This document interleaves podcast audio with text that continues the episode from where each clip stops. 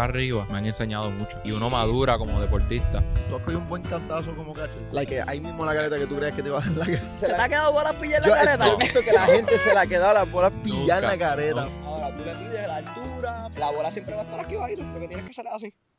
Este, mira, vamos a entrevistar a, A Jeremy. a Jeremy. Muy bien, Jeremy. que le- cuando mi padrino vea esto me va a regañar brutal, pero yo pido una recta. Y le dio y ella bajó. Y me dio en la bola. Y yo, Se te miró violeta, papá. mira, le recomiendo que usen copan, ¿verdad? Y no aprendiste eso porque estás diciendo que no. Próxima pregunta. No están ahora mismo en la profesión. No, los profesionales no. Ojalá vuelvan. Julio Roldán, si tú ves esto, ojalá.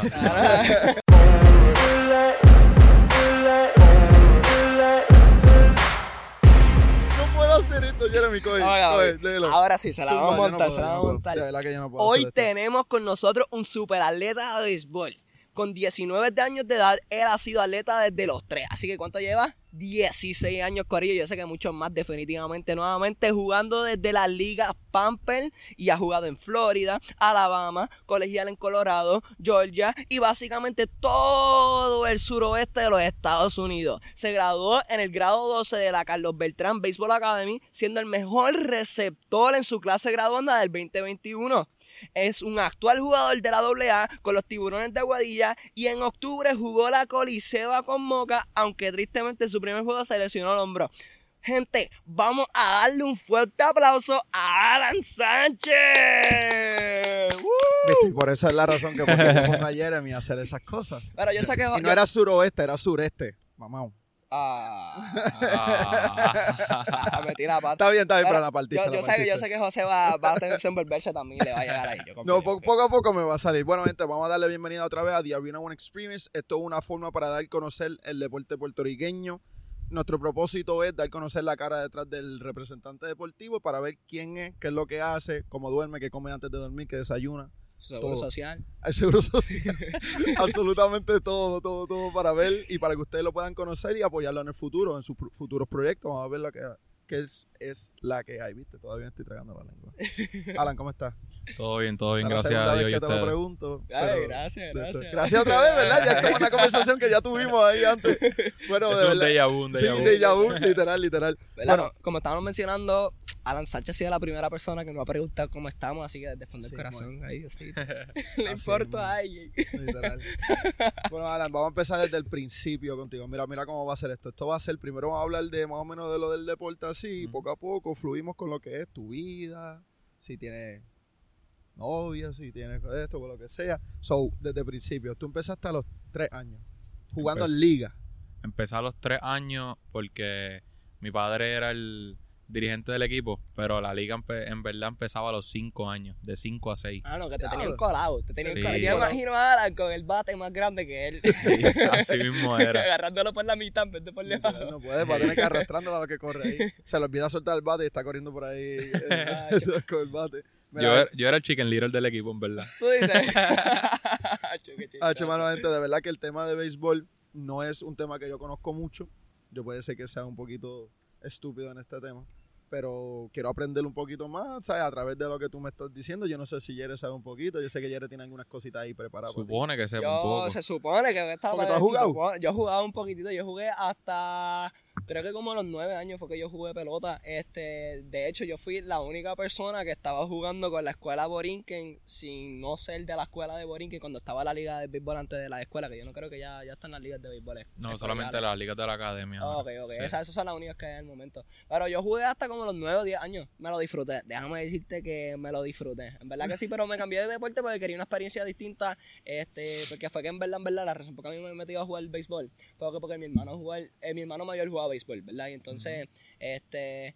No era realmente lo que me apasionaba así per se, pero en realidad yo me lo disfruté. Eso fue un vacilón. Es que lo que no me gustaba era esperar.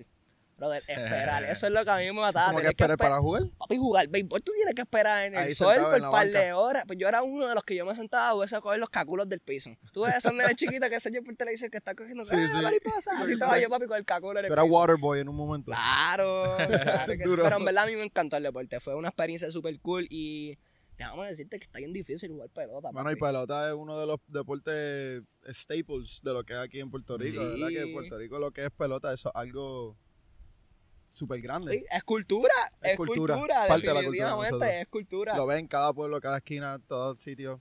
Y aquí en Aguadilla, que ahora que le están metiendo un poquito más a la Sí, pelota. he también. visto eso, que, mira, ¿verdad? Están los tiburones de Guadilla, aquí en Guadilla, con eso Sí. que tú estás jugando. Esos son doble A. Ese, yo jugué doble A la temporada pasada. Ok. Este, mi rookie season con, con los tiburones de Aguadilla.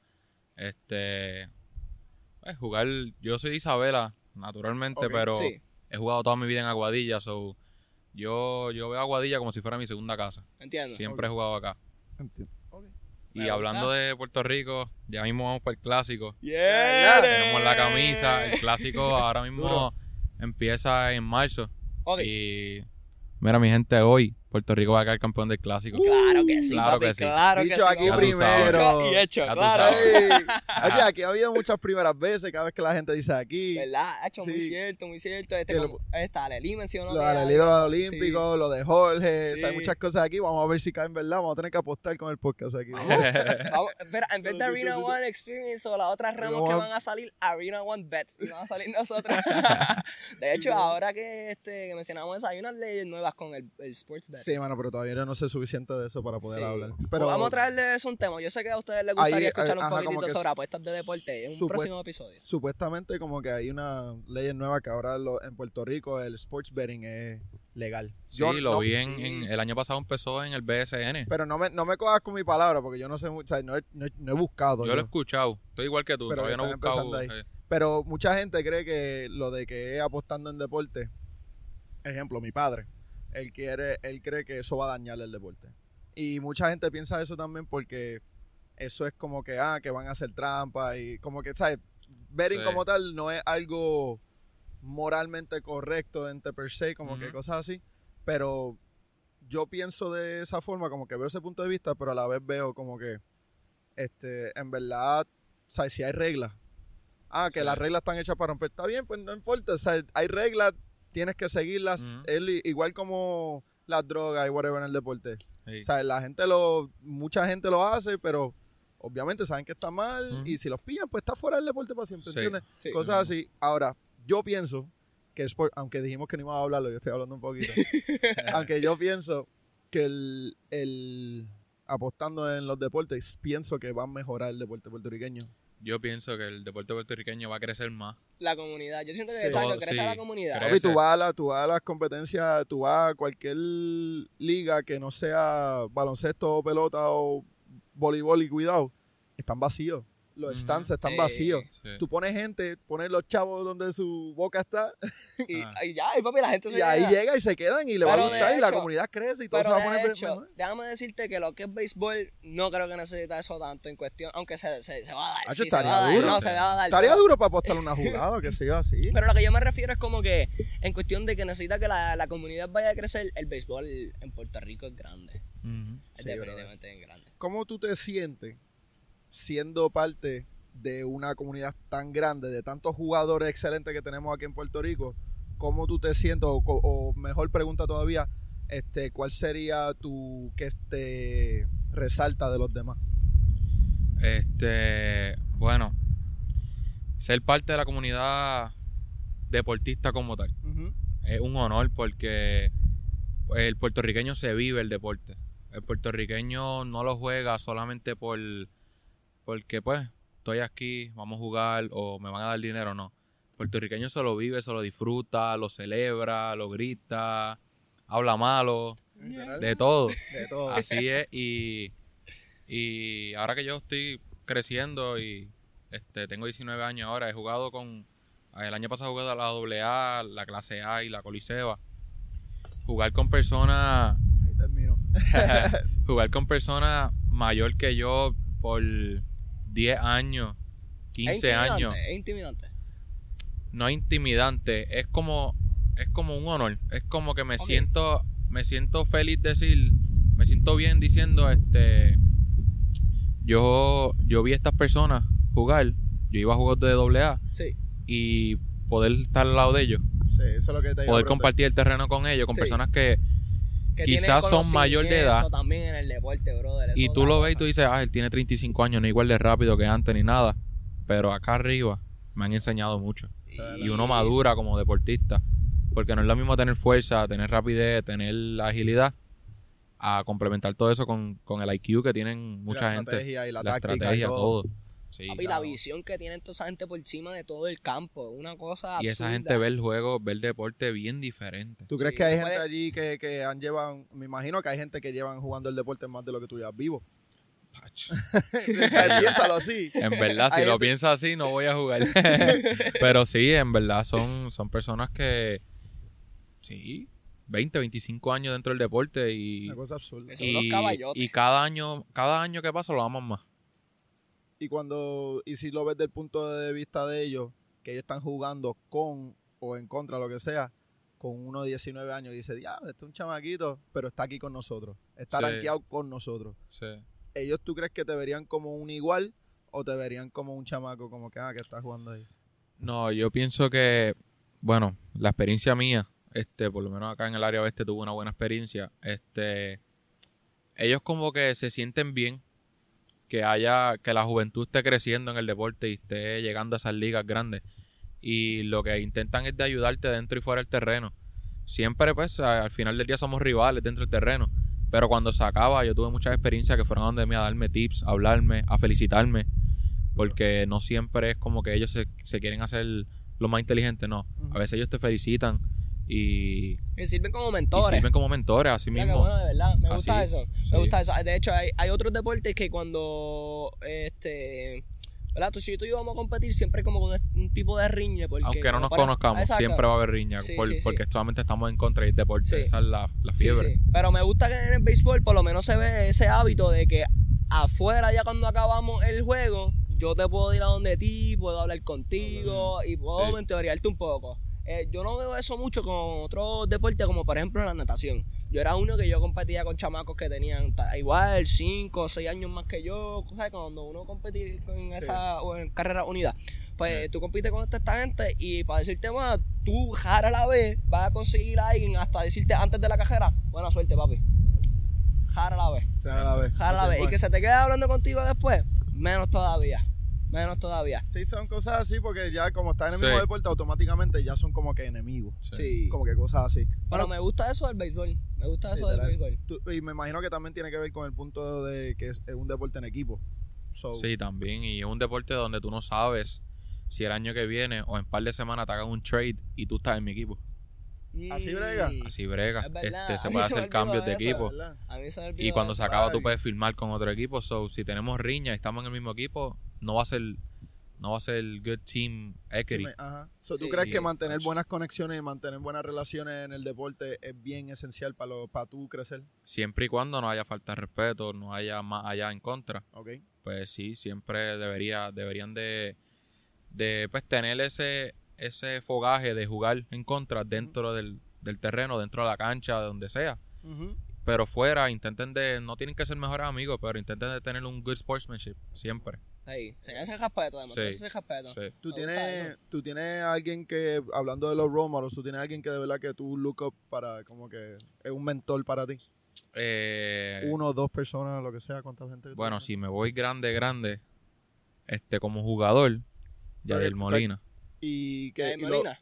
Un cacho. Yadiel, y tú lo, tú, lo, has- tú lo has llegado a conocer Lo he conocido, sí. y él es así mismo como en, buena- en persona como es. Yadiel Molina es bien a fuego. Ok. Yadiel Molina es bien, es bien a fuego. Él es bien, este, Bien apasionado. bien él, bien él, es bien, Bien él. hacha, en verdad me que gusta, sí. me gusta cómo lo escribe. Sí. Bien, hermano, es que lo tienes que conocer. Pero he tenido, he tenido, experiencia, cabrón. Una experiencia. Pero, ¿cómo tú lo... Cuéntame de eso, cómo tú lo llegaste a conocer. pues yo estaba en Vega Baja, Vega Alta, y él tiene un equipo acá en Puerto Rico que se llama Los Guapos de Killian. ¿Ok? Y él es, pues, él, él- ¿Qué liga él es esa? creó ese equipo. Este, esa liga era la Congress, la American Congress. Ok, Eso fue hace, válgame, hace como tres o cuatro años atrás. ok. Y pues él estaba dirigiendo a su equipo. Él cuando estaba free, cuando tiene su off-season, ahora mismo se retiró, pero cuando tiene su off-season, él venía y dirigía el equipo así, Sí. y después volvía para los entrenamientos. Tuve la oportunidad de hablar con él y todo, y, y me vio jugar catcher. Sí. Me dijo que le gustó todo, y fue, fue, un- fue una experiencia buena. Sí. Pero otra persona de aquí cerca de Isabela, José de León, es pitcher. Ahora mismo, ahora mismo está, está para el clásico. a Ay, jugar, wow. representar a Puerto Rico, este y es una persona que desde chiquito, yo lo conocía desde chiquito, desde bebé, porque mi papá mi papá era bien amigo con el papá de él, Ok, ok. son bien amigos y este Que literalmente tú puedes decir que te apadrinó dentro de lo que es el deporte de, de béisbol. él llegó a Grandes Ligas y él está en Grandes Ligas ahora mismo. Este, él, él me ha hablado tanto en cuestión de, de, de, pues, de cómo es este, el deporte y todo. Y siempre me ha dado esos consejos de mantente humilde, Sí. mantente creyendo en Dios y hard work siempre. Y ahora mismo él se ganó el- la Liga Profesional de Puerto Rico. Él se ganó el Roberto Clemente Award. Diablo. Darlo.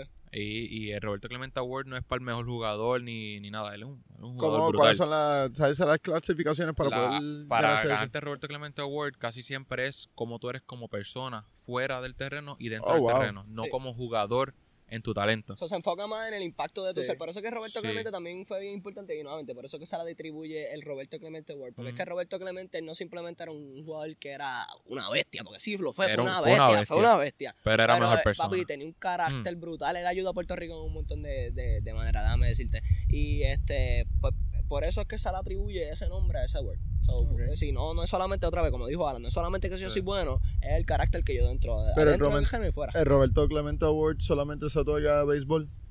¿A Sí. pelota? Sí. Sí, porque Roberto Clemente. Sí, no, yo sé, yo sé, pero como está hablando de personas, pues me imaginé que... Sí, sí. No, pero por lo No, menos sí, ese award es- es este uno diseñado por, por la, Por liga de, Sí, de pelota. liga. Ok, pelota. so, lo que me estás diciendo es que dentro de pelota, de- por lo menos lo que hemos hablado mucho es que en pelota de verdad se enfocan en, en good sportsmanship y en todo, de verdad Sí, que sí. eso es algo cool y diferente de lo que... tú mencionaste, ¿verdad? Que, que dentro del, del deporte de pelota tú ves que vas a hacer muchos trades, pasan muchos trades. Dentro de lo que es doble A, ¿sucede también? Sí.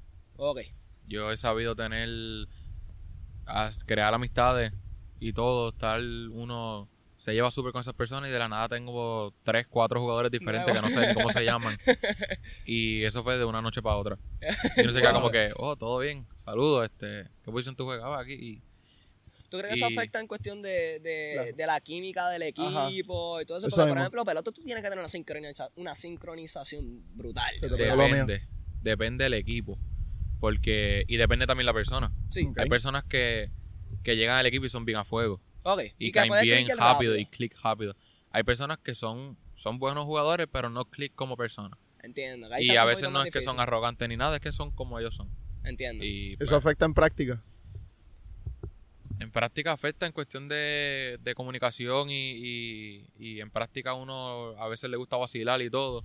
Y cuando pues ya como no los conoces tanto, tienes que volver a conocer y es como empezar desde cero. Entiendo. Pero en verdad a veces brega. A veces tú cambiar por un jugador y tú dices, ah, este jugador es bien bueno. Acho. Qué bueno, papi, Ah, tenemos bueno, tenemos refuerzo. Ahora, bueno, te pregunto lo de eso de, de cambiarlo y trading. Me imagino que eso es, esa es bien abundante en la pelota y, y en baloncesto también, que se hace Sí. mucho. Eh, la razón de por qué lo hacen es porque los equipos son privados. O, ¿sabes? Como porque lo, por lo, lo hacen por la jugada o lo hacen por el dinero, Lo hacen por, por juego. por, el, por el siempre, bien del juego. Por el bien del juego y a veces lo hacen por ¿A qué te refieres por el bien del juego? Me gustaría escuchar ese punto. Como que dicen, Bueno. eh, me imagino que tú tienes los dirigentes tuyos siempre están scouting y mirando, como que mira cómo puedo mejorar mi. los dirigentes Ok, equipo. te entiendo. Sí. No es que están quitando, por ejemplo, si tú eres un jugador demasiado muy duro y estás con un equipo montando, es que te van a sacar y No, te- no, no. Pero, tú- pero tienes todos los ojos encima tuyos. Sí y vas a tener personas que van a querer trade for you Ok, entonces ahí me, me imagino que viene la parte de lo que mencionaste del dinero. Que Eso si es lo que tú quería me preguntar. más, pues me imagino que tú me vas a tener que pagar más. Pero yo no sé si los equipos que tú jugabas en el principio, que no son este, estas ligas AA o, este, o Coliseo o cosas así, son bregan así por el dinero. no allí no se hace trade este en juveniles Ajá. no se Ah, esa, hace trade esa liga se mantiene firme. La- Tú- sí tú se te mantiene inscribes. firme tú, tú Y- te inscribes y, y te quedas juegas con con, el ellos. equipo Sí, sí. al otro año cuando se acabe la liga como Ajá. tal te puedes cambiar de equipo si deseas Sí. Ok, ¿y tú crees que eso es bueno o deben incluir trading en no, esos no, no. equipos? Yo, pi- yo pienso que eso es bueno para las juveniles porque son son niños son jóvenes Ajá. y es bueno que vayan creando su núcleo y vayan creando un equipo Pero- desde pequeño ¿Tú no crees que cuando salgan de ahí, de momento no están acostumbrados a ver un jugador nuevo que es de tu equipo? Ah, mira, soy de tu equipo. Wow, ¿qué es esto? that's fun De la nada. that's Ah, the fun part Como Eso que es bueno. el tiempo estar... Porque cuando yo salí de estar con mi equipo, como tal, con las personas que yo conocía, y de la nada yo me voy para Estados Unidos, me voy para Colorado, con personas canadienses, personas de Netherlands, japoneses, puertorriqueños, mexicanos, Que te la De a todo el mundo. De todo el mundo. y fue bueno. Fue como que a veces el, el puertorriqueño, el, el ser humano, como tal, no le gusta salirse de su comfort zone, no le gustan los cambios, Sí. pero a veces es bueno un buen cambio. Ah, pues claro. y experimentar, conocer culturas nuevas, Sí. hablar con personas. Concuerdo Y- eso contigo, me gusta. Ahora que mencionaste eso, ¿verdad? Que has tenido la experiencia de jugar con otros atletas fuera de- del, de- del país. No estoy hablando solamente de Puerto Rico, pero también estoy hablando de Estados Unidos. Como mencionaste, jugaste con gente de Japón, de Perú, de otros lugares así. La ética del deporte de ellos es diferente o tú puedes sentir que, que es como que más o menos igual a nosotros los puertorriqueños. Bueno, este llega un punto que es más o menos igual, pero cada cual tiene su, sus diferentes éticas de trabajo, sus diferentes skills, Sus diferentes maneras. ¿Tú piensas que eso también tiene que ver con el recurso que se le ofrece del país? Como por ejemplo, este, me imagino que la gente en Estados Unidos tiene una, pues por decirle un push así mejor en, en la pelota por los recursos que se le ofrecen allá, como que tienen mejores parques, a veces te ofrecen bates, spikes. Aquí por lo menos en Puerto Rico nosotros tenemos que costearlo mucho y en Sí. otros otros países, pues dependiendo cómo son, pues se le ofrece un recurso. ¿Tú Eh, piensas que eso atribuye a eso? Atribuye mucho. Ok. Eh, cuando tú tienes todo lo último del mercado y puedes entrenar con todo lo último del mercado, mejoras más rápido. So, ¿Tú Bueno, crees que la tecnología y Se, todo eso se te- puede mejorar sin, sin nada de lo último, pero es más eficiente y es más, más fácil, sí. Claro. ¿me entiendes? Tenerle, y por eso lo están creando, por eso están creando cosas nuevas de entrenamiento, de pelota, de, de- de gimnasio. Y tienes acceso a todo eso. Y pues, más dinero, el gobierno, las escuelas privadas también bregan. Acho, José, imagínate aquí en Puerto Rico, que somos los caballotes de la pelota. Bueno, también este, nuestros hermanos de redes están sólidos, pero papi, es que en. Puerto Rico son unas bestias también. Son unas bestias. Imagínate si se nos ofreciera esos recursos de parte del gobierno hacia nosotros. Como que, Bueno, la ciudad deportiva Roberto Clemente, la que tenía. claro. Sí, cuando- si es que la. Claro. ¿Verdad? Si es que vuelve otra vez, ¿verdad? O sea, Sí. Cosas así, pero eso. Eh, Pero eso estaría idealmente. Eso es lo que el- todo el mundo quiere. Sí. Pero a mí- yo como que no, no lo sé yo bien. ¿Tú sabes más o menos de por qué eso no está...? No, No. yo desconozco. Porque eso, la ciudad deportiva, si no me equivoco, existía. Y yo no sé si existe actualmente. Yo creo que sí y no. Como que están como que hay una pelea con todo eso. Me voy a caer en la boca porque yo no sé absolutamente nada de eso. Tu primer viaje deportivo, ¿a qué, hora, ¿a qué edad fue? Válgame. Mi primer viaje para jugar Pelota. béisbol, pelota. Yo sé, fue Como tal. chamaquito, fue cuando yo- A los tres Fue- años. No, no pasó. A los tres años ahí. Fue ya cuando me fui. videos. Fue cuando me fui de. de. de Caribe. Cuando a que... Yo me fui de Caribe al séptimo, en séptimo grado. Tenía como 12. Eh, Sí, sí, como 12. Como yo 12, me- yo 13 me acuerdo, años, sí. Yo me acuerdo, para mí me habían dicho que me habían emocionado. ¿Y tú tuviste mucho tiempo por allá afuera? O sea, ¿tú te mudaste para allá afuera o cómo Yo me mudé como tal. Yo estuve, creo que fueron dos años estudiando. Después volví a Puerto Rico y estudié, este. Estudié octavo y noveno. Y ahí llegó María y, Y todo ahí eso. llegó María y volví y me Y fui. te fuiste. Sí. Pero cuando, cuando, cuando jugaste la primera vez por allá, like, ¿sentiste la diferencia de lo que es jugar en, Sentí este, la en diferencia Estados en, Unidos comparado con por acá? en el, en el terreno de juego. ¿Tú ¿Tú ves los el parques? clima o- No, no, no. Los parques, Sí. el maintenance que le tienen a los parques, Otro lo nivel. bello que son, lo bien cuidado, otro Ah. nivel. ¿Tú te sientes como atleta profesional cuando estás jugando por ahí? como- Acho, no sé si uno le dan ganas de jugar, Papi, verdad. aquí tú vas a Uno un se parque. les- Es más, mira para atrás. Este Tú vas a un parque, lindo. pero. Bueno, esta lo tiene un poquito más mantenido. Sí, Pero es tú miras estos parques Este es aquí y usualmente grama creciendo donde está la tierra, boquetes como si fueran las carreteras de Puerto Rico. Sí, así las mismo. líneas son como. El de, el de Secadel, el de la base, el que está al lado de Cobra. Ah, yo fui al de la base ese. Está- y- ese está, ese está todo chavado. No compares con este, este es nuevo, Sí, papi. yo le iba a hablar mierda de este, pero es que mira para atrás no, yo no no, bastante no. bien. Sí. Está, está Está mantenido. aquí y el, y en el... Dios mío, ¿cómo se llama? El... Tengo en la... El Canena Márquez. El Canena Márquez. El sí. Canena Márquez también lo habían- Canena Márquez le están haciendo par de arreglos ahora. Este Julio Roldán está metiendo mano ahí en, en cuestión de, de arreglar el parque, porque es un parque bien lindo, un parque bueno y una estructura buena que no, no se debería dejar perder. Y Y la doble A aquí en, en Aguadilla, sí, si no me equivoco, el equipo es nuevo. el equipo no es nuevo, pero es- tiene nueva gerencia.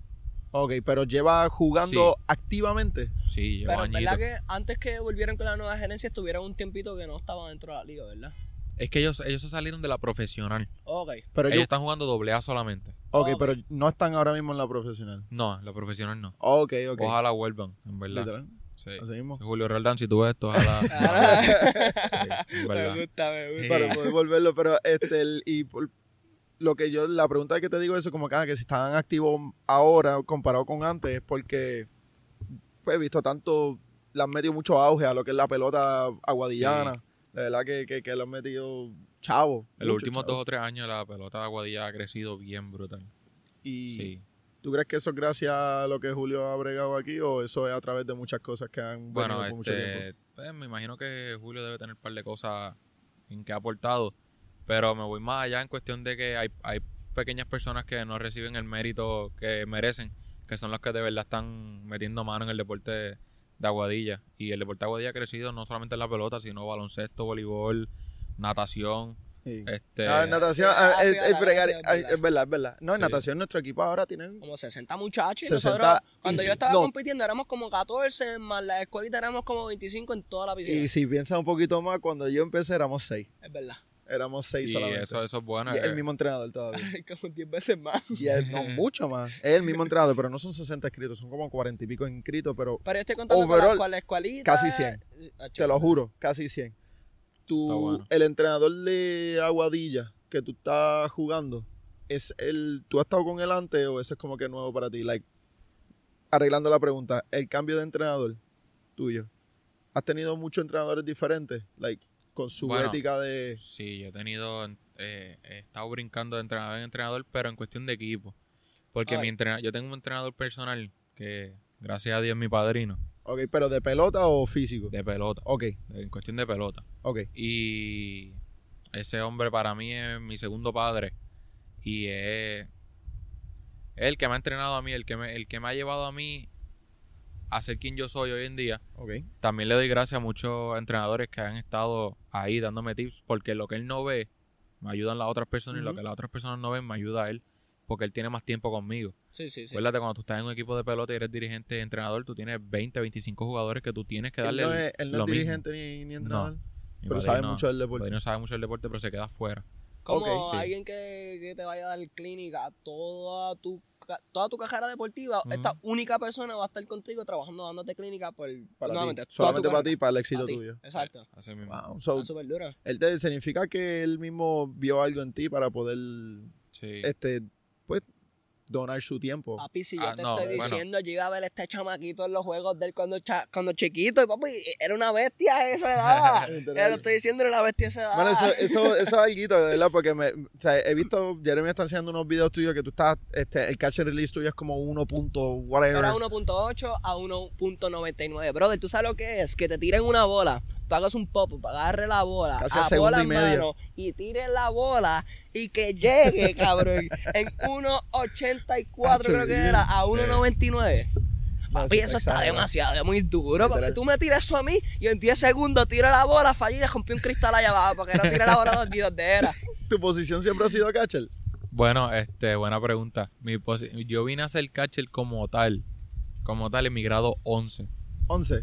Yo, yo, Tenías yo, como 3, 4 años. yo seguí, yo cachaba desde como los 13 años, pero era bien poco. Yo me acuerdo Pues que yo tú era- jugabas dos posiciones siempre. Shortstop y tercera, sí, siempre. yo me acuerdo, me acuerdo. Sí, y tercera base fue en, en mi posición de, de- de corazón. La posición que yo amo. Fue una posición, no sé, desde, desde pequeño me quería ahí. ¿Es más cómoda o es que te Mucho más tuviste- cómodo. ahí Tercera mucho base. Sí. Porque bueno, te está ahí parado. Mucho más estás parado, no tienes el equipo caché completo, no tienes careta, no tienes la... Piénsalo Acho. así, tú tienes un equipo de que se pondría un soldado en los 1400 debajo del sol y escuateado, papi. Escuateado Ay, como si tú fueras a echar una criolla en el monte. Y tienes un tipo ahí co- soplándote en el cuello todo el tiempo encima de ti. El árbitro aquí al lado. Al lado tuyo mirándote. Mira, vamos a comer después de aquí. ahí hablándote de aquí. Pero, brega, ser, eh, yo hice el cambio de ser catcher porque yo empecé en la Academia Beltrán. Yo me acuerdo cuando yo fui, esto, esto es un dato importante. Cuando yo fui a hacer el tryout de la Academia de Beltrán, fuimos y, y yo iba como tercera base. Pero los pitchers tenían que tirar y no había ni un catcher en ese tryout.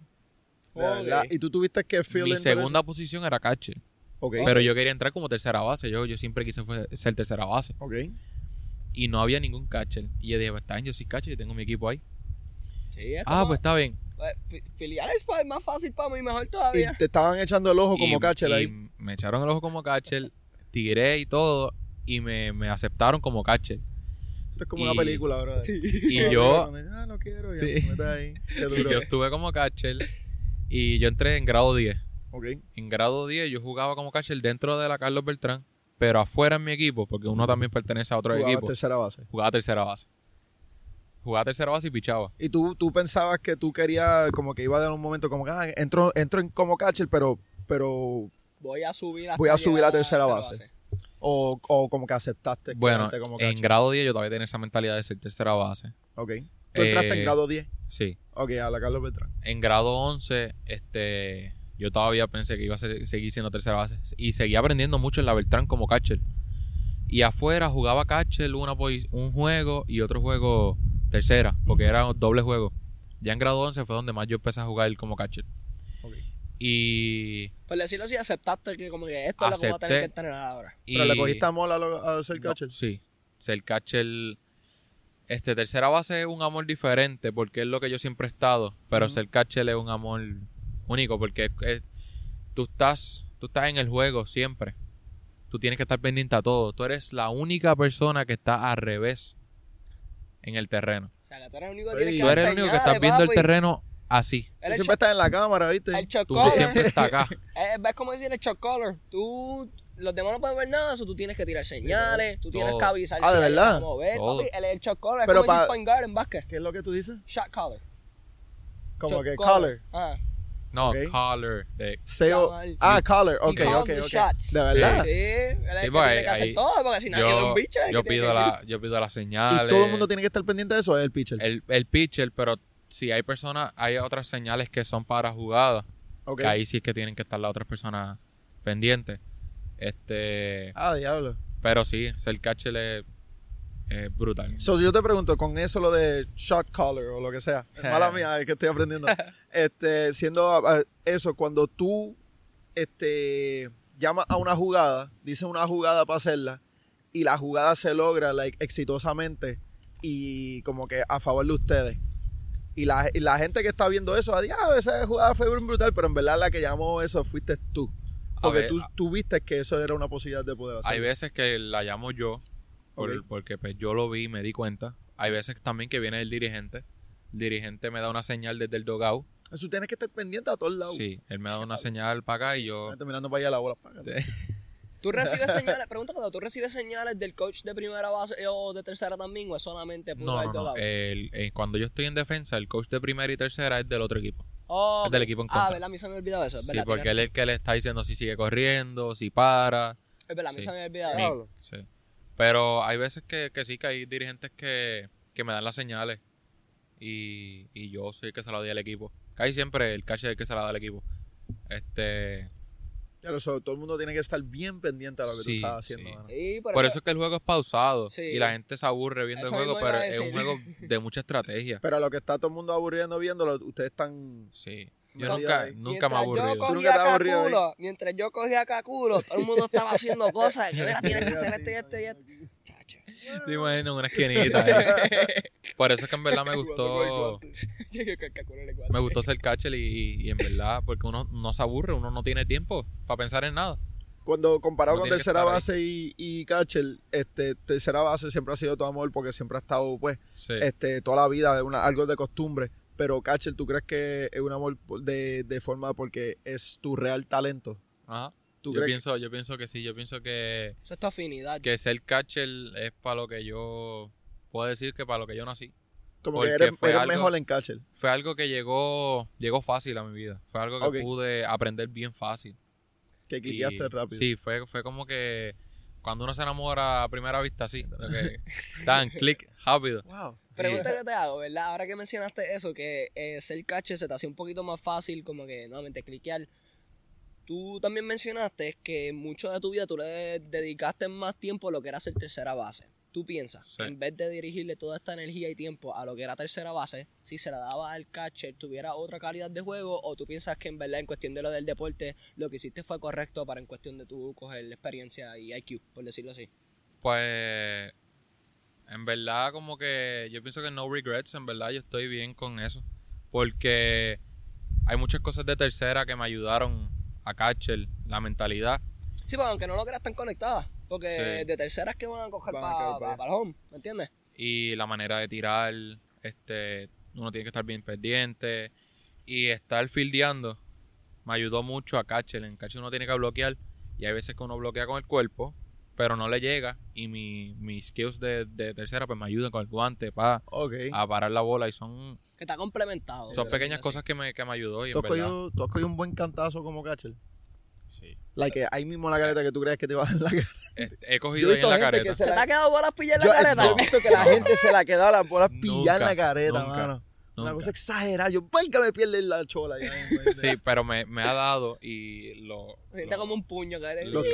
los Los oídos oídos. empiezan a hacer De Es- verdad. Es como si te hubieran metido un puño en la Sí. cara inesperadamente. Y esas Oye, bolas van esas bien 80 rápido. y 90 millas por hora, pa. Y como que te deja turbio por, por dos o tres segundos, pero después uno cae. Sí, sí, Oye, siendo catcher, le- o sea, imagínate que está bateando, está así, siendo catcher, tú tienes que estar pendiente de esa bola. Sí. Like, yo, yo no pudiera, eso, eso yo, yo cojo miedo. Pero Ey. fíjate, Viendo eso, se- casi 100 millas por hora yendo para donde mí, no, fuck that es que en verdad se shit, convierte en algo natural, porque acuérdate, tú tienes unas restricciones de dónde tú puedes tirar, ¿me entiendes? Y este también el, el catcher está tirándole señales al pitcher a qué puede tirar. So, por Mm. ejemplo, Ya sí. tú más o menos sabes para dónde va la bola, Sí, porque tú lo estás pidiendo. Al menos que pues se le zafe para Por otro lado, que no Sí, son sí. perfectos. Pero como te dije, él es el short caller. So, si él está aquí, ¿verdad? Está atrás para coger una bola, él le va a decir, mira, tiene un slider. So, él ya sabe más o menos para dónde la bola va a estar en cuestión de alto y bajo. Ujú. Pero entonces, el platillo, eh, tú solamente puedes tirar la bola por encima del platillo. Ay, tú Si sabes bastante, yo no sé qué yo carajo te pasa. pelota, yo pues que ahorita Sí, se puso sabe, con mierda sabe. que está como que... ay, ay, ay, Se puso tímido, se puso tímido ahorita. ¿Sabes? Pero sí, bien. Este, cuando la bola pasa fuera del platillo, Ajá. es foul. Digo, es bola, Es perdona, bola, es bola, bola, es bola bola. automática. Al menos que toque la bola este, con el bate y entonces ahí es, es foul. Sí. Pero este, siempre que está afuera es este bola. So, nuevamente, tú tienes un platillo aquí, la bola va a pasar Ujú. sobre ahí. Ahora tú le pides la altura, por dónde quieres que se la tire. So, si tú le pides un slider, la bola siempre va a estar aquí bajito. Lo que tienes que hacer es así. Este, mira, vamos a entrevistar a, A Jeremy. a Jeremy. Muy bien, Jeremy. que le, le metió, Volviendo, le a la, metió ahí. volviendo a la pregunta, Sí. el cantazo más fuerte tú. Ay, se. Acepto toda la información que tuviste. Gracias, con co. Creo que te caes para atrás, cabrón. Has cogido Mira, un buen bueno. cantazo, ¿verdad? En Colorado. Ok. En Colorado yo cogí el cantazo más duro, más doloroso y más estúpido de parte mía. Estúpido. Yo, los catchers se supone que se pongan una copa. Ay, no jodas. Ya saben por dónde voy. Ay, no jodas, mano. Pues Papi, A mí me han dado con copa. Eso duele. Con copa duele. copa. Pues yo no me puse copa y me puse a cachar. Pues creías que no te iba a... En verdad que ¿no? te puedo decir porque no, no, Era cómodo. no me puse copa porque ya hace tiempito que yo no estoy usando copa. Ok. No se entere mi, mi padrino. Hacho, papi, te va Hacho, a dejar Papi, estar te una bola. cuando Te mi vas a padre- quedar, te vas a quedar sin hijo lo que va a pasar. cuando mi padrino vea esto me va a regañar bien brutal, pero pues en So, los Colorado, peloteros cogen mucho en bolazo en las bolas, ¿viste? bueno, yo, bueno, yo no había cogido uno como en como en 10 años, desde chiquito yo no había cogido uno ahí. Papi, yo pido una recta. Pedí la recta Rápida, y el, el bateador la, la chapeó, Ajá. más nada, y le dio y ella bajó Ay. y me dio en las bolas y yo, Se te miró violeta, papá. mira, a mí me dio, pan, me levanté, tiré la bola. Si uno lo siente en el momento. De tan duro que me dio, yo no lo sentí en el momento. No, no, no. Él se fue caminando y de momento se tripea y se cae. Y de la nada, pues yo vuelvo a ñangotarme. Cuando me ñangoto, que yo siento que me están apretando allá abajo, yo miro y yo digo, ¿pero qué es esto? Ay. Y Hacho, me duele la mía. No empieza, te, Sí, empieza, sí, te ahora. empieza a doler hasta la vajiga, ¿verdad? Uno se siente mareado. güey. Hay mucho viento ahí. El cantazo empezó a subir. El dolor empezó a subir. Ay. Y todo. Y yo me arrodillé. Y yo me paré y, y después llegó el dirigente y me dice, ¿estás bien? Yo me quité la careta, se la di y salí cogiendo para el locker room. Cuando llego, ¿Podías yo me, correr? por lo menos tenía un dolor tan brutal, yo salí corriendo Y yo estaba loco por quitarme los pantalones. Yo tenía que chequearme. Yo pensé que. Yo sentía que estaba botando sangre. Yo sentía que estaba explotado. Yo sentía todo. Ay. Y el dolorcito duró como, como media hora, en verdad. Ay, yo, papi. Se le puso Sí. violeta, se puso amarillo. No, yo, yo. ¿Tuviste que ir al doctor? No, no tuve ¿No? que ir al doctor. Pero yo Cada me, vez que yo me le acosté. dolía, ¿viste? Yo me acosté. Yo me Asumo senté. paraste de jugar. Sí. Ni modo, mano, Sí. se le viraron los ojos. cabrón. Yo me acosté. Yo me, tú me habías en el locker room. Acostado en nu. Usted. Sí, No, yo no quería tener dice, nada. "Shh, No, aléjate". habían, habían, había- este, habían como dos peloteros bregando a ver si, si, me mareaba o algo. Y yo no quiero, y ellos, ponte el pantalón, no quiero, échate eso para allá. Pero sí. Ay. Pero en verdad les recomiendo, Dios mío, les recomiendo que usen copa, en verdad. Sí. Y, toda- Hacho. y no aprendiste eso porque estás diciendo que no. Lo aprendió nada entonces. Próxima pregunta. ¿Tú le has dado a alguien con la bola? Así ¿Cómo? sea ¿Cómo? como que o pichando, porque yo me De acuerdo que le he dado en la cara o algo yo, así. porque yo que- sé que que- tú has jugado pitcher antes también. Yo, Sí. Tú has jugado este, o le has dado un bolazo a alguien. O se le ha resbalado la bola y se va por el carajo. Exacto, y le has dado a alguien o bateando. Tú le has Yo me dado ac- a alguien como que rebotando de bola. Porque a mí me pasó eso una vez, brother. Yo le metí un batazo a una bola y la bola rebotó y le metió directo al pecho al nene. Pues bateando no. Pero tirando sí una vez, en Camuy. Me acuerdo, en Camuy, el parque que está atrás del, del cementerio Camuy. Sí. Hacho. Yo estaba pichando y ese día me iba bien mal pichando. Sí, no, no, yo no. Hay días buenos y días malos. Sí, sí, sí. Y estaba pichando, yo tenía como 15 años, 16 años por ahí. Y estaba pichando y en una tiré y le di un bolazo a un nene aquí, en el muslo. Y el nene, pues, normal, le dolió, cogió para primera, se quedó en primera. Y papá, la y estuvo un buen rato. Cuando de la nada piden time y se lo, se lo llevaron, se lo llevaron por el hospital y todo. Y después enviaron una foto al group chat de nosotros. El nene con un moretón violeta y todo aquí. Y yo, yo me sentía bien mal. Imagínate, Pero, eso fue ahí. pero hasta hoy, El viento arruinó los micrófonos, una cosa exagerada. Dale, se continúa. pero hasta hoy yo no, yo no he vuelto a ver a ese nene. So, Ahora viene, no tiene una pierna, está No. amputado ahí. No. No, tiene no. nada. Bueno, hablando de lesiones y todo eso, tú habías mencionado que tú tenías, te habías lesionado jugando con Coliseo en el primer, en la- Sí, pues, este, mira, para indagar más en la lesión, yo ahora mismo estoy lesionado del hombro aquí al frente. Este, estoy cogiendo terapia y eso. Ha mejorado, gracias a Dios, ha mejorado y todo. Pero, pues, todavía no puedo jugar como tal, este, full on, 100%. Sí. Y fue que yo me lesioné jugando clase A en septiembre por ahí, agosto, septiembre. Mi 2021 y mi 2022 yo nunca paré de jugar. Todo fue corrido. Eso fue corrido de equipo en equipo, de viaje en viaje, universidad, academia. Los weekends. So, Todo. eso ¿Tú crees que eso fue como que los mejores años, qué sé yo? Sí, o ahora mismo está. ¿Sí? No, fueron mis mejores años. 2021, 2022, gracias a Dios, fueron mis mejores años. Qué bueno, mano. Y pues yo me lesioné, este, que me empezó a dar mucho dolor aquí, pero pues, sabes, este, existe algo maravilloso que se llama ibuprofen. Te metes pal y sigues jugando. Sí. ¿Tú nunca has ido a un terapista? He ido, sí, sí. Tengo- yo voy ¿Durante? durante la temporada, un- yo tiendo a ir por lo menos una vez al mes. ¿Antes de la Un lesión? ajuste, tú estás pan. tirando todo. bolas así, eso te echaba el Por Sí. eso, no, me imagino que sí, por eso, pero like, antes de la lesión tú ibas, Sí, sí. sí. ok, ¿y sabías que tenías algo? No, no, no, no, no tenía nada hasta ese entonces. Eh, después, cuando me empezó a doler, yo fui a chequearme y me fueron, me, me fueron chequeando y todo. Me dijeron que había un par de nudos, un par de cositas y me fueron arreglando, pero al parecer no era eso. Ok.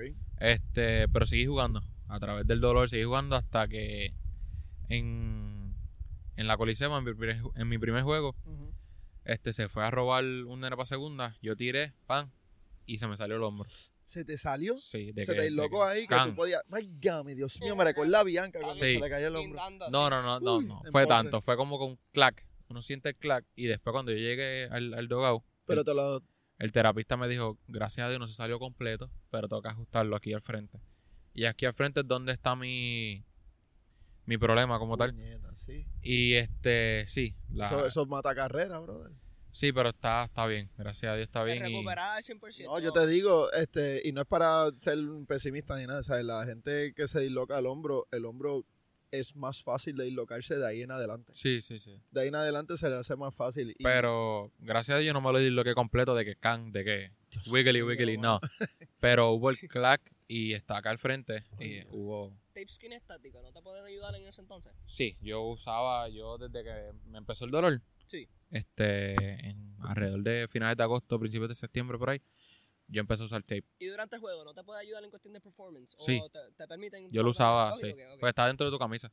Después que tú no lo tengas aquí, Expuesto. que Oh, se ¿de vea. verdad? ¿Tú no Y si puedes lo- tener el tape No, expuesto? no tener- si lo tienes aquí, debes de tener un, un sleeve, un arm sleeve. Sí, sí. De verdad. Por eso Sí. que a veces tuve muchos jugadores poniéndose eso porque usan tape skin estético por debajo. Pero ¿y Sí. por qué no lo pueden enseñar? Eh, Es ilegal. es regla mierda. Eso, eso lo consideran Eso- como eso algo enhancement. No. No. No, no, yo sé cómo consideran. brega el, el tape skin Sí, y todo, pero... eh. ¿y No, no es por eso, es por- no lo-? Este, just Hello. solamente verlo. No sé, que, que no se vea. Es que lo que pasa es que ellos tienen muchas reglas de uniformidad. Tú, lo, Sí. lo que es uniforme es, es una cosa bien importante Sí. dentro del deporte de pelota. Siempre te, te, te enfatizan eso. Por lo menos ese fue mi caso cuando yo estaba jugando. Asumo que... Sí, es lo mismo. Sí, sí. este, te- lo, no te prohíben usarlo. Aunque eh, tú solo puedes decir, mira, estoy usando Tape. Tape y en verdad no tienes ningún problema. Pero después que no se vea, Sí. Ok, Tienes Y que ahora, ponerle- y ahora mismo tú llevas todo este tiempo desde qué? Desde octubre. yo llevo desde por lo menos noviembre, Sin por ahí, jugar. sin jugar, este, cogiendo terapia, mejorando. No he parado de entrenar. ¿Cómo tú este, crees que eso te ha afectado mentalmente? Mentalmente. Mentalmente me ha afectado. Es que eso es como un breakup. Literal, Sí. no, Es como tú dejas el deporte, dejarte como del que- amor de tu vida. Porque literalmente el amor que uno le tiene al deporte, Sí, dudar un poco. uno está los siete días, siete, seis días a la semana Sí. en ese deporte solamente. Y pues este, de la nada estar un mes completo en casa sin hacer nada. Yeah. Porque yo estuve un mes completo sin entrenar ni nada. Nada, de que Tú mirando para el techo, papi, así que yo estoy haciendo con No. estas 3, Yo 4 me horas. ponía a ver el juego. antes. Eso es como yo me salir- maltrataba más. ¿Cómo se llama esto? mismo, Esto es como, como la withdrawal.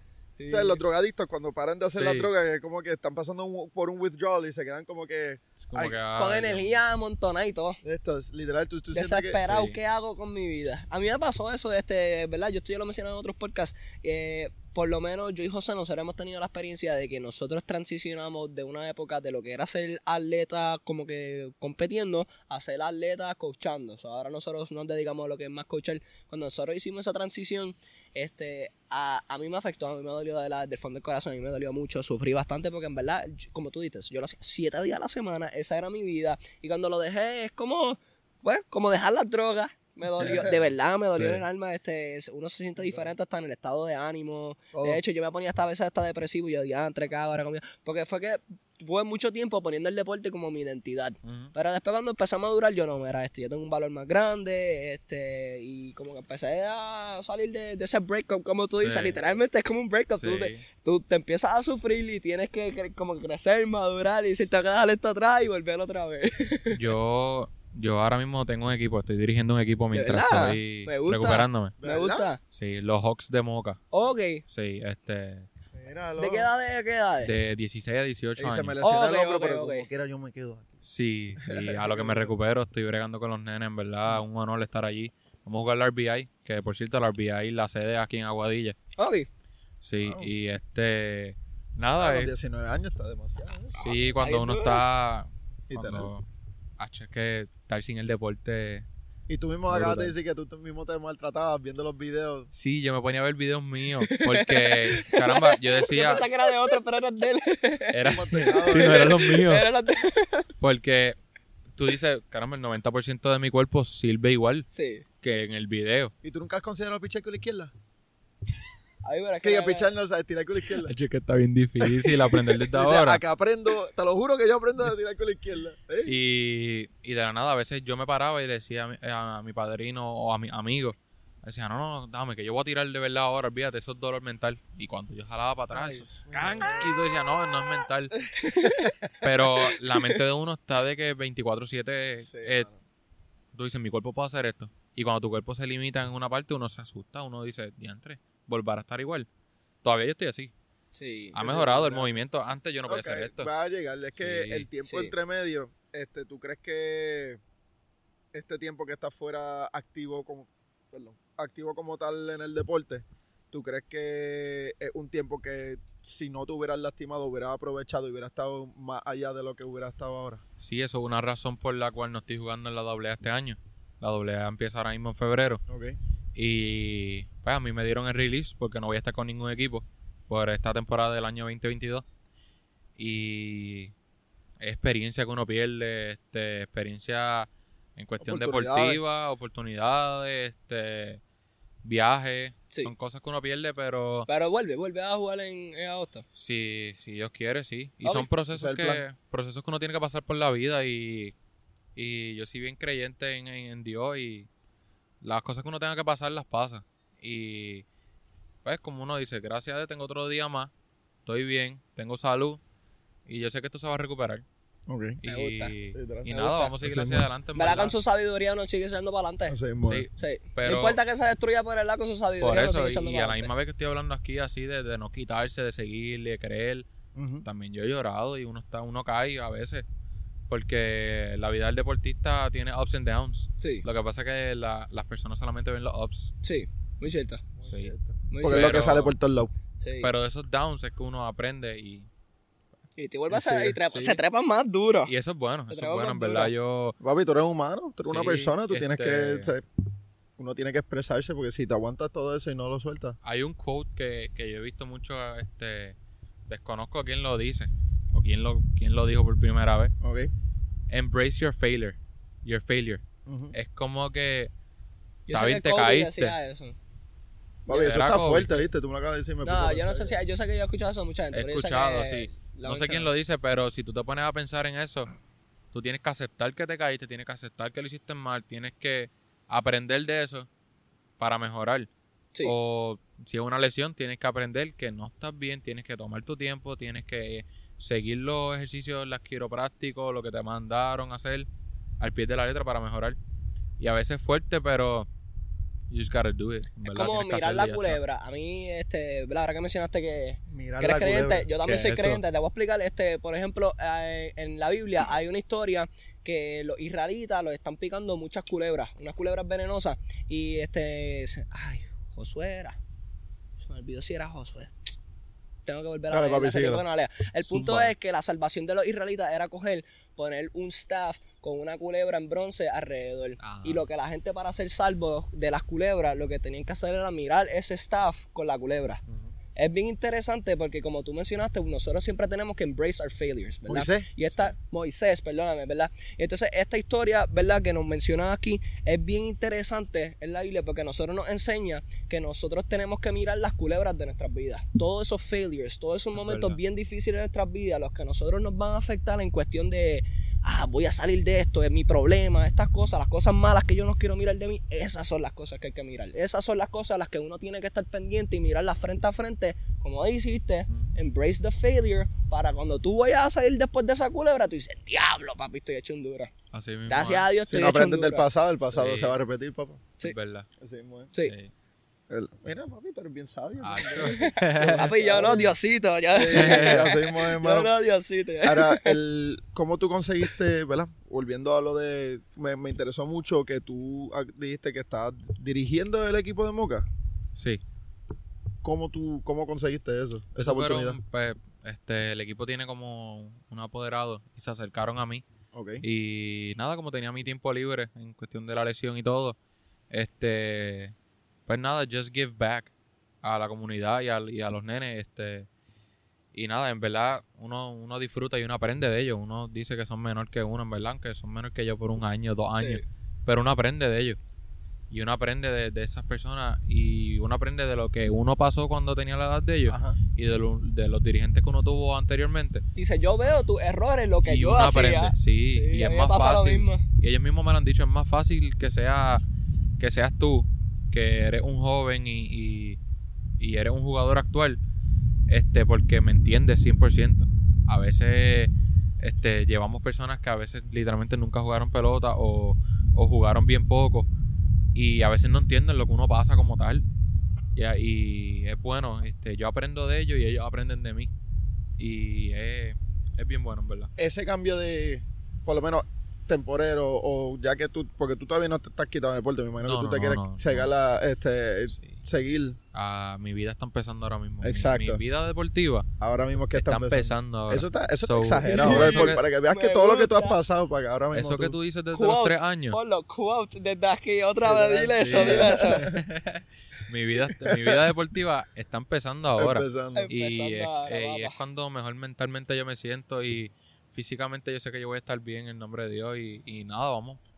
Vamos para adelante, pero esa pregunta que tú dijiste de- del cambio de coach a Sí, porque no, de jugador no- a coach. porque no todo, no todo atleta puede ser Sí. entrenador. No, eh, fíjate, las personas dicen, ah, yo sé jugar y, y como que no es tan difícil, tampoco es tan fácil.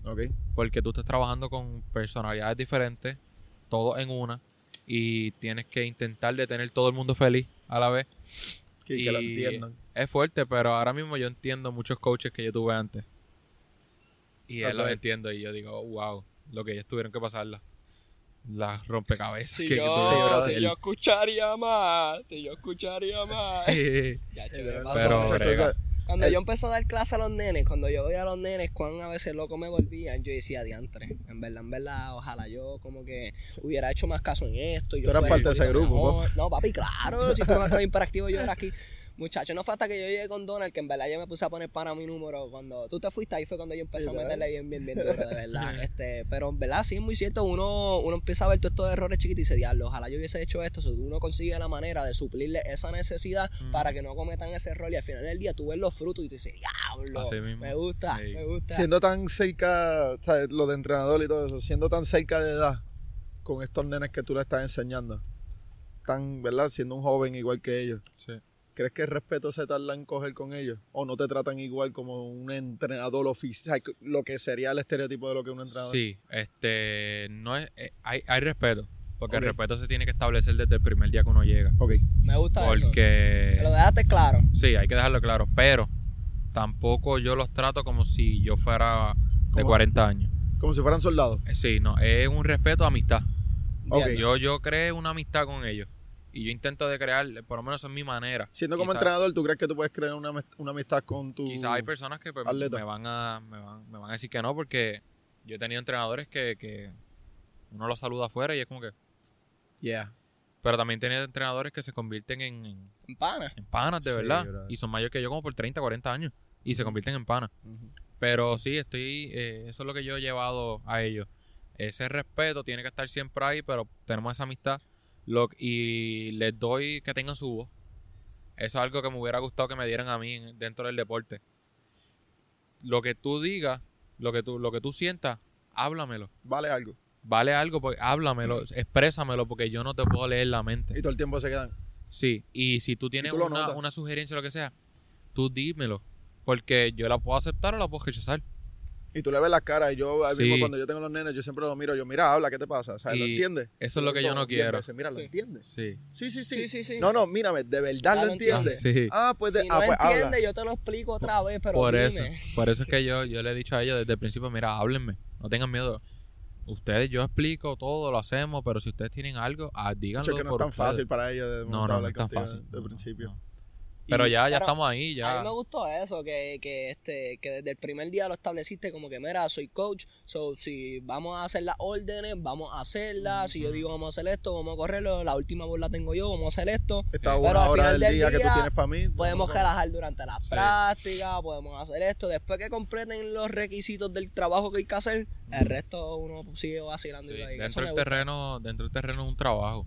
Y Sí. ellos tienen que cogerlo en serio. Sí. Y fuera, fuera hemos ido a la playa juntos y todo, en verdad, se puede vacilar.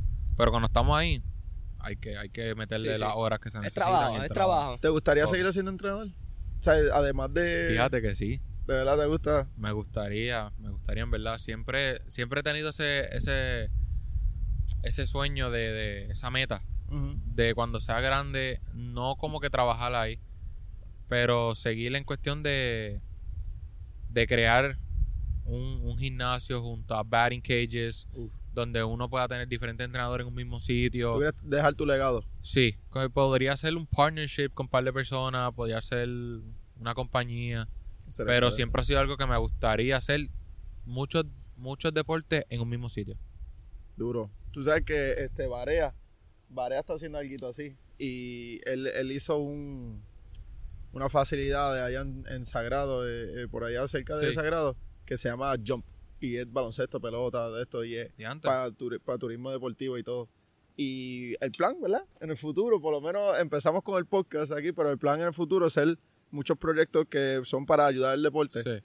y todo. Como y mencionaste, un sports facility. eso sería ya Eh, el plan grande, ¿verdad? Sí. Está lloviendo un poco, ¿verdad? Dale, ya mismo terminamos. Este, en verdad que ese es como que el plan grande, como que, diablo, diablo llegué. Pero la Sí. idea es tratarle, la, la, la razón por la que me emocioné es porque la idea es tratar de implementar no solamente natación, originalmente era el- el- la, la idea con que vino José. Luis, pero no simplemente nos tenemos que quedar ahí, la idea en verdad era tratar de poner todos los deportes Todos los deportes. inclusivos. Sí. Eh, papi, déjanos tu email. Déjanos tu email, fuera de verdad, sí, fuera en fuera relajo, déjanos tu email, porque en verdad nosotros estamos empezando por aquí, pero José Luis tiene unas visiones extremadamente grandes. Un poquito, hecho- yo creo que yo soy un poquito optimista, demasiado, Sí. pero, demasiado. no, pero en verdad son cosas que son realistas también. Esa es la, la idea detrás de todo esto. Y es, es grande lo que viene. Confía en gente que es grande lo que viene. Y en verdad, yo sé que tú tienes un montón de experiencia, tienes un montón de sabiduría y tienes, ¿verdad? Este.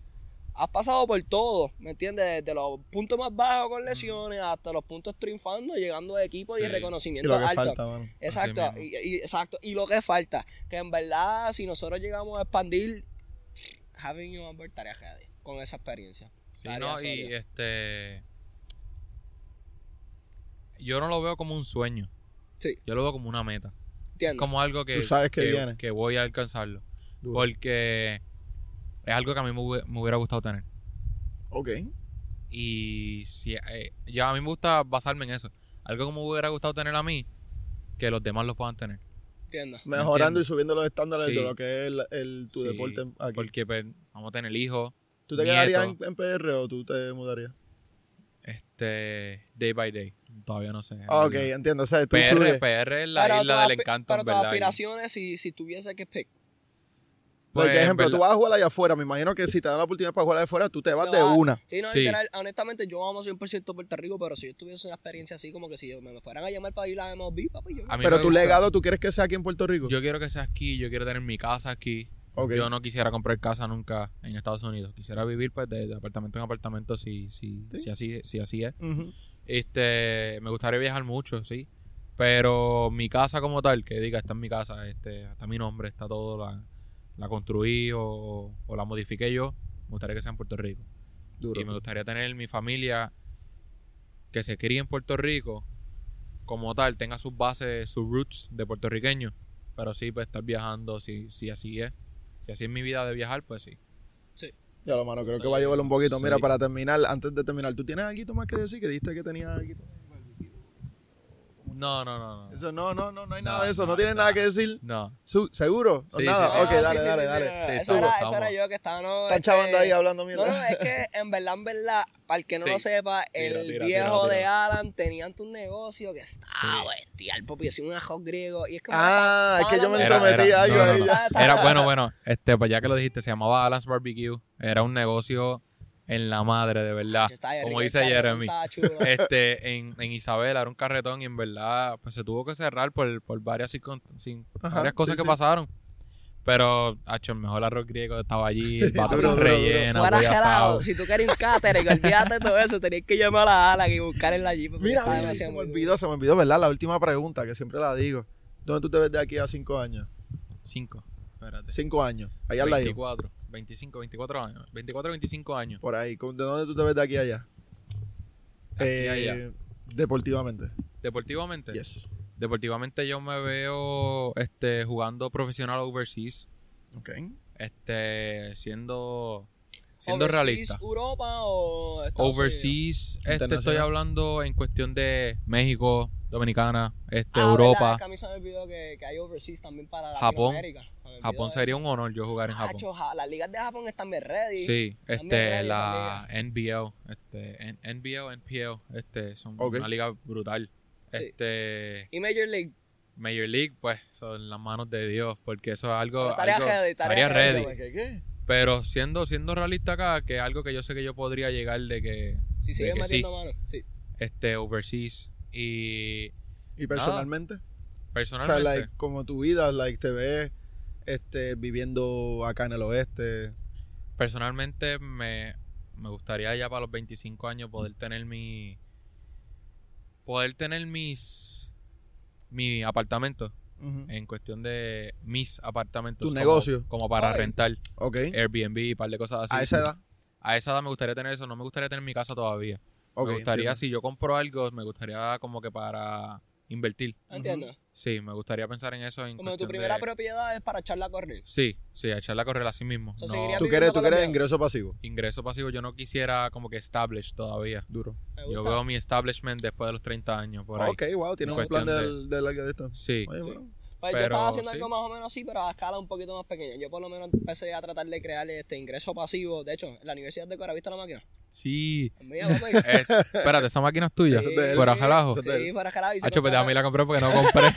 Papi, hay brownie, hay galletas también que están Bueno, bueno, heavy. anuncia, papi, ¿qué pasa? Papi. Monchi Station, tú sabes que son las mejores máquinas. Y déjame decirle, mira, la maquinita está frente del Departamento de Ciencias Naturales, Corillo. Si quieren llegarle, pásenle que las variedades completamente distintas. No es solamente MM y Doritos, Corillo. No, no, ¿Y no. dónde puedes conseguir la máquina? Ay, Que esa no. página tiene hasta tiene una página de Instagram y todo. Sí, ¿Cómo se tiene, llama? La página se llama Monchi Station, la pueden buscar. Y la Tiene página de Instagram y todo. Sí. Hacho, está mejor que Mira, yo. Esa la- página está brutal, hermano. Tienen ASMR y todo de Restocking.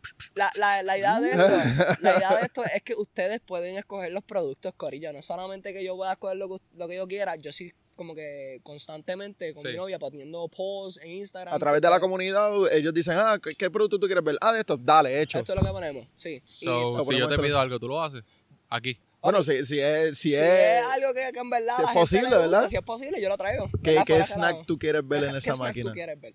Vamos a ver, ¿Verdad? vamos a ver es si... Que, mira, La mira. última Y le pones el label que dice, Sí. Alan lo dijo que lo ponga tiene controversia. La En- última que me dijeron fue Ruffles. Fíjate, Ruffles. pero la Ruffles Pero de Ruffles, sour cream, pero ah. no la, la que traje fue la Sun Chips de sour cream y la green salsa, que esas se me movieron, Ah, se me acabaron, me acabaron. Sí, espérate, espérate, antes que lo diga. Si él dice que tú pongas esto en la máquina, ¿tú lo pondrías? ¿O tienes que...? Ok, en verdad, en verdad, en verdad, yo estoy en momentos de que el negocio, pues es que yo no llevo mucho tiempo corriendo Sí, no, no, con yo esto, que te- en yo verdad estoy tratando de establecer, pero fíjate, si en verdad es una opción viable, en verdad la cojo. O que un día lo haga y pero cuando lo por haga lo tienes que taggear. Pero por lo menos uno. papi, uno. lo- te tagueo. Por lo menos uno. Te Y tira foto y lo taguea. Te tagueo, papi, yo te tagueo. Fuera que Uno, no. solamente Sí, uno. sí, Zumba. sí, Entre sí, medio, espérate, espérate. Entre medio, ya lo, Ya, se ya jodió. está, ya Entre medio de todos los, de todos los brownies que sé yo, tiene que haber por lo menos uno de esos. Uno. Que, que, Mira, que, yo te voy a pedir- y se gana algo. Yo te voy a pedir algo. Este, este es de mis top 3 chocolates, en verdad. Papi, todos tres A chocolates ver, de Alan. tres Ahora dice míos. Hershey Si Alan Crunch. llega No, a no, no, no. No. en las grandes ligas, Major League o Overseas, La máquina se sabes, llena de eso. papi, ya. Un mes entero de Alan. Bueno, H, es que en verdad, mi número 3 Sí. es el Chunky. El Chunky es, tiene es chocolate con maní adentro ¿El y circulito? pasa. Es como, como un Sí, circulito. Sí, sí, sí, sí. Sí. Ok. Yo los conseguí en Sam's. Mi número 2 es Babe Ruth, el Baby Ruth. Ajá. Ok. Pero el número 1, que es este que yo quiero que tú traigas, el Toblerone. El toblerón, eso no es tan difícil de conseguir. Ese yo lo conseguí en Sam's. Yo lo conseguí en Sam's. Eh, pero, pero estamos hablando allí. de...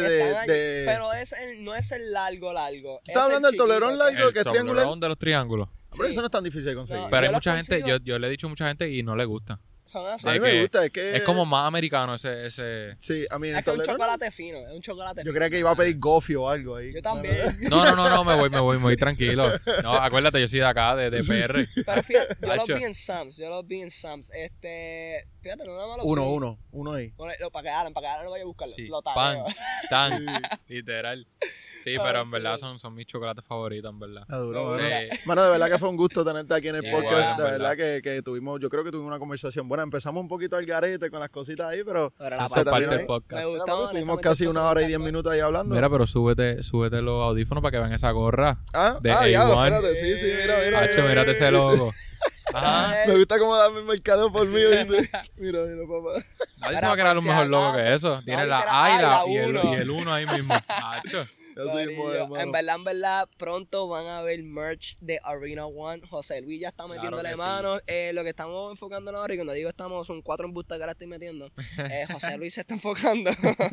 José Luis se está enfocando un poquito en up the quality. No queremos venderle a ustedes un producto por decirlo así, mierda. Queremos buscarle un producto que en realidad sea algo que ustedes puedan vestir, que no se vaya a dañar cuando lo laven ni nada. Es Solamente bueno. estamos enfocándonos en eso, nuevamente enfocándonos mucho. José Luis se está enfocando mucho en eso y después pronto créeme que van a ver un par de cositas bien chulas, pero el momento hay un par de cositas que están allí, si no me equivoco, hay stickers. Sí, pero ¿Verdad? todavía no, todavía no se ha Todavía no- lanzado. no Pues se ha mira, ya pronto también van a venir stickers que si quieren ponerle los stickers por las botellitas y cualquier cosita lo van a ver también. Así Claro que sí, ya esta tiene que tener un sticker obligado. Ya vimos, ya vimos cuando lo tenga. Bueno, gente. Este, nada, terminamos, ¿verdad? Sí, estamos, súper. Corillo, los Gracias. quiero y mira, Vamos, peace.